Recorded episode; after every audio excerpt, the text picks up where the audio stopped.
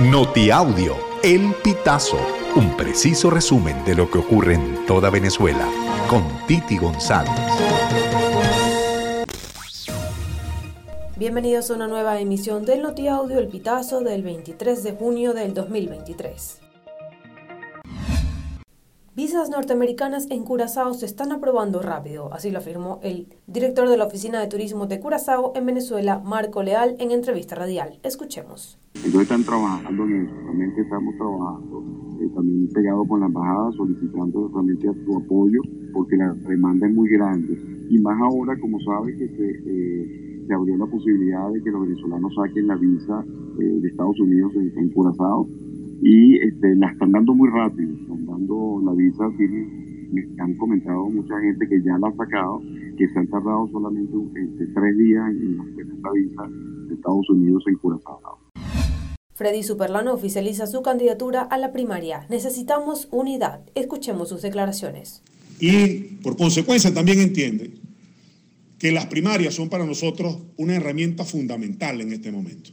En medio de la discusión y la batalla política en medio del no reconocimiento muchas veces de los actores políticos, en medio de la dificultad, especulaciones, falsas expectativas muchas veces, hoy creo que se está terminando de configurar lo que son los, aquellos hombres y mujeres que tienen compromiso con la causa libertaria.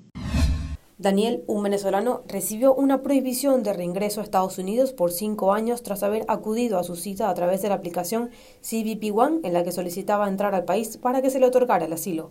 Sin embargo, tras la entrevista fue deportado a México bajo el título 8 que permite la expulsión acelerada. El gobierno de Joe Biden anunció en mayo la imposición de castigos más duros como cinco años sin posibilidad de reingresar a su territorio si se ordena su deportación por entrar por vías irregulares, pero en este caso el venezolano acudió a una cita ya programada. El alcalde del municipio Cabimas, Nabil Malouf, decretó este viernes 23 de junio como el Día Municipal de la Sagrada Biblia. El decreto establece que el 23 de junio de cada año se celebra el día en el municipio y sea considerado un feriado no laboral. El encuentro establece que este 23 de junio será un encuentro de reconciliación del pueblo cabimense con la luz de las Sagradas Escrituras. En la decisión se aconseja a los maestros y profesores realizar actividades conmemorativas de la fecha, compartiendo mensajes o textos bíblicos dentro de las escuelas y liceos del municipio Cabimas. Unos 40.000 venezolanos que viven en el exterior actualizaron sus datos a través de la aplicación web de la Comisión Nacional de Primaria para elegir el próximo 22 de octubre al próximo candidato a elección presidencial.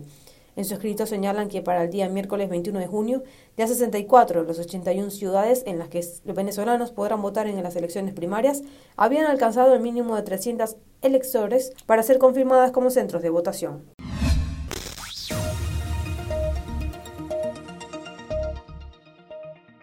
Amigos, así finalizamos. Si quieres conocer más informaciones, ingresa a elpitazo.net.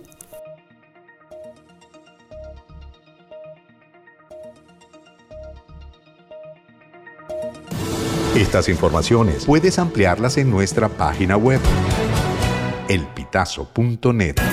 También recibimos tus denuncias vía SMS o WhatsApp a través del 0414-230-2934.